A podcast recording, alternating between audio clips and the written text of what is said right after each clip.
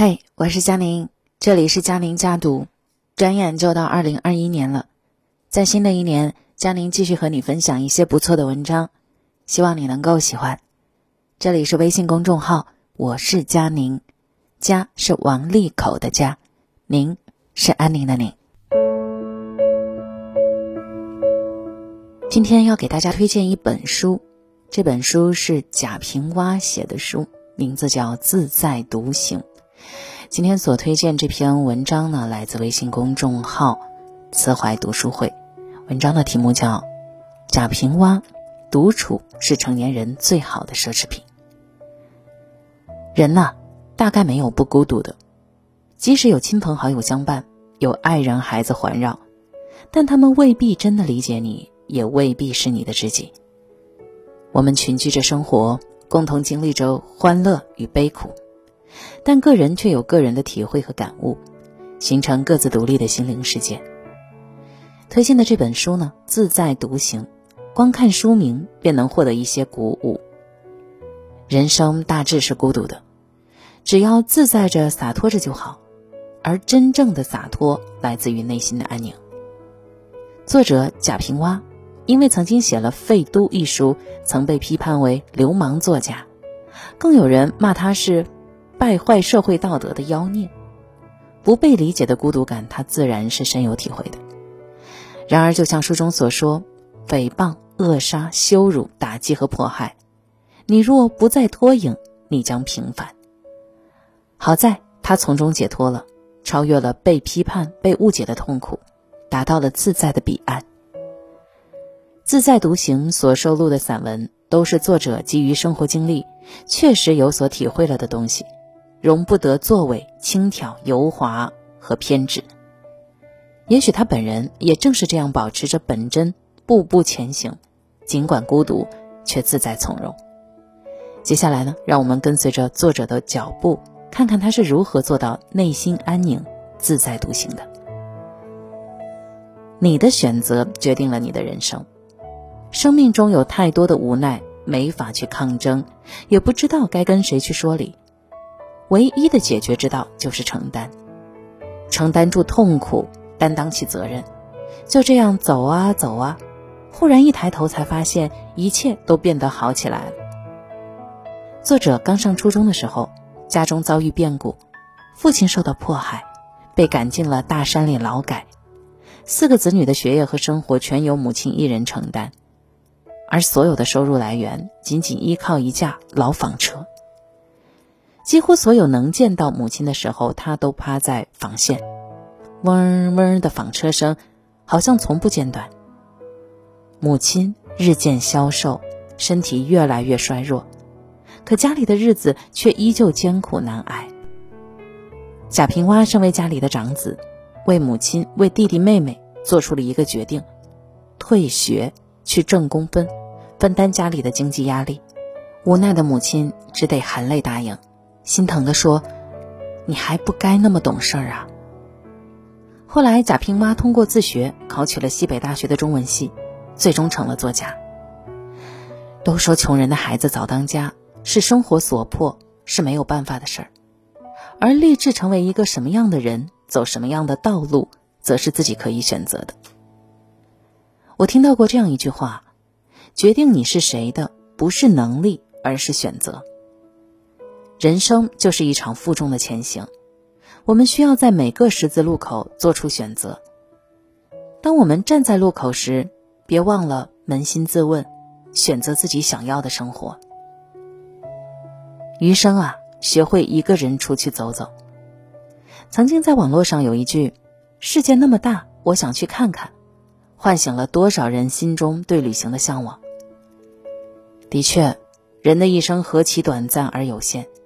如果不曾去见识见识壮丽秀美的风景，不曾去感受体会别处的风土人情，未免太遗憾，太可惜了。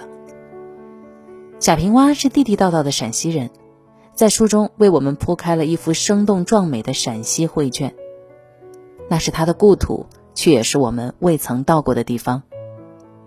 透过文字，你似乎能够看到黄土高原那纵横交错的沟壑间。散布着无数经历千年百年风霜的窑洞，每一处窑洞都有一户待人亲厚、热情直爽的农家。冬季，枣子熟了，主人摘下几颗给你，咬上一口，不禁令你怀疑：这干旱的沙质土地怎么能够结出如此甘甜的果实呢？再向北出发，地貌不断的变化，漫漫黄沙过后，出现了林地，还有草原。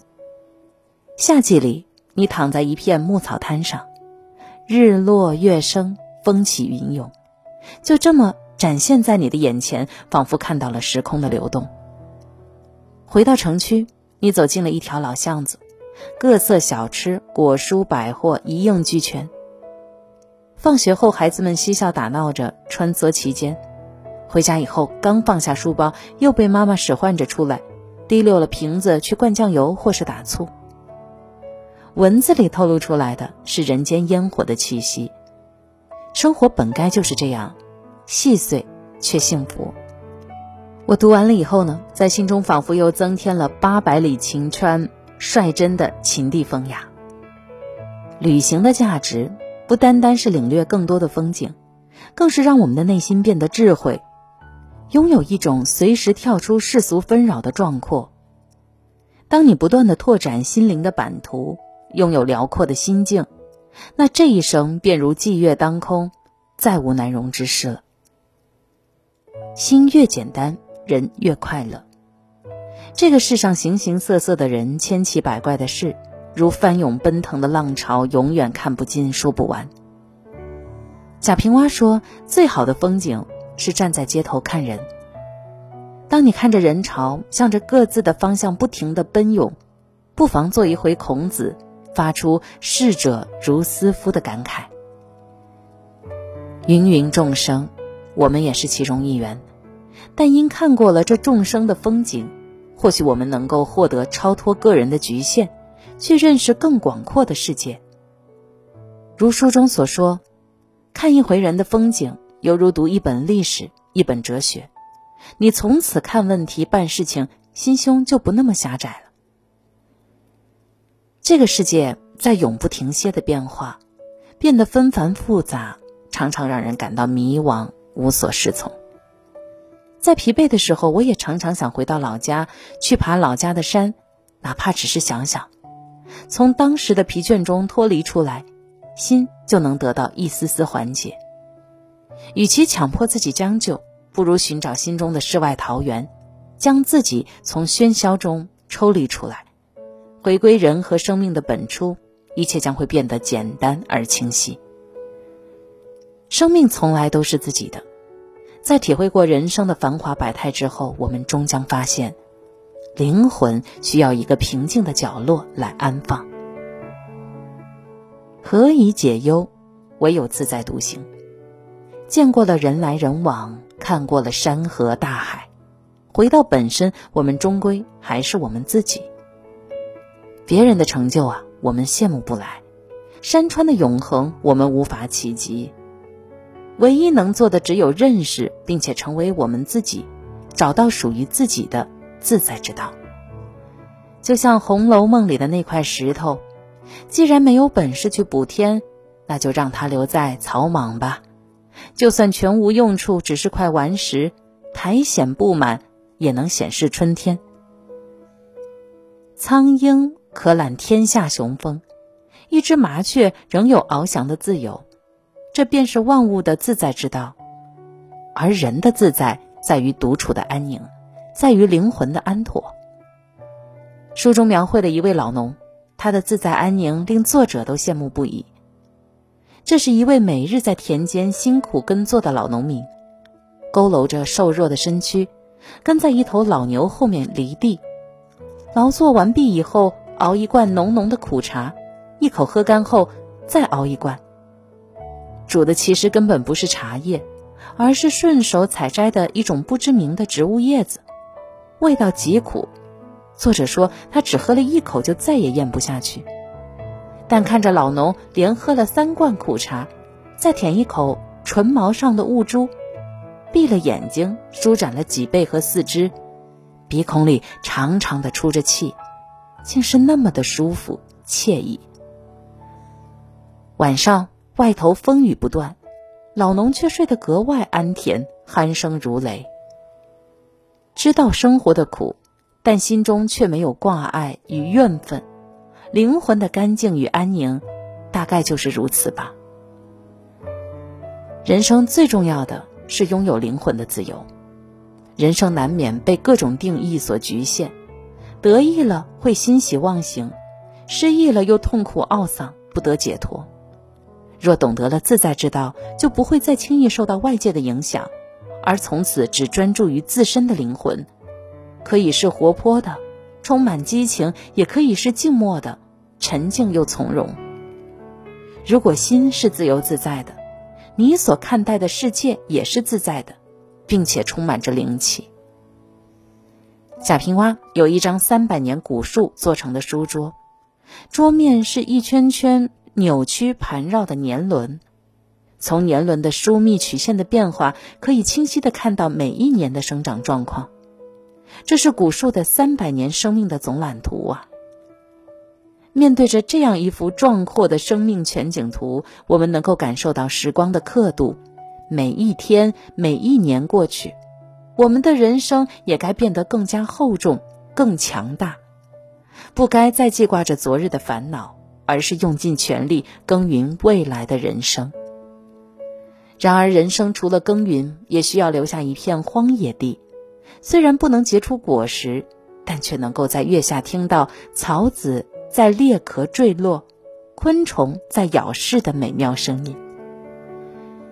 当你感受到人生的艰苦难挨，不妨把这片荒地当成心灵的馈赠，不用怀抱什么目的，也不用思考什么问题，就那么静静的坐一坐，放空自己，也忘记自己，任凭这个世界如何变化，如何复杂，我们闲适安然自在独行。不认识这个世界并不可怕，可怕的是不认识自己。孤独寂寞也并不可怕，可怕的是被他人的价值标准裹挟着，看似合群，却丧失了自我。鲁迅说：“猛兽总是独行，牛羊才成群结队。牛羊容易受到侵扰，而猛兽才能镇守一方。自在独行，便是要做自己的主宰，守住内心的安宁。”然而，人活着总是处于各种社会关系之中，有太多逃不开的烦恼，而也会因此受到外界的评判与误解。但你不必害怕，你一定承受得住种种非议与责难。这过程如同一只吞下泥沙的贝壳，唯有战胜了痛苦，才能结出耀眼的珍珠。这就是今天的文章分享，我是佳宁。晚安。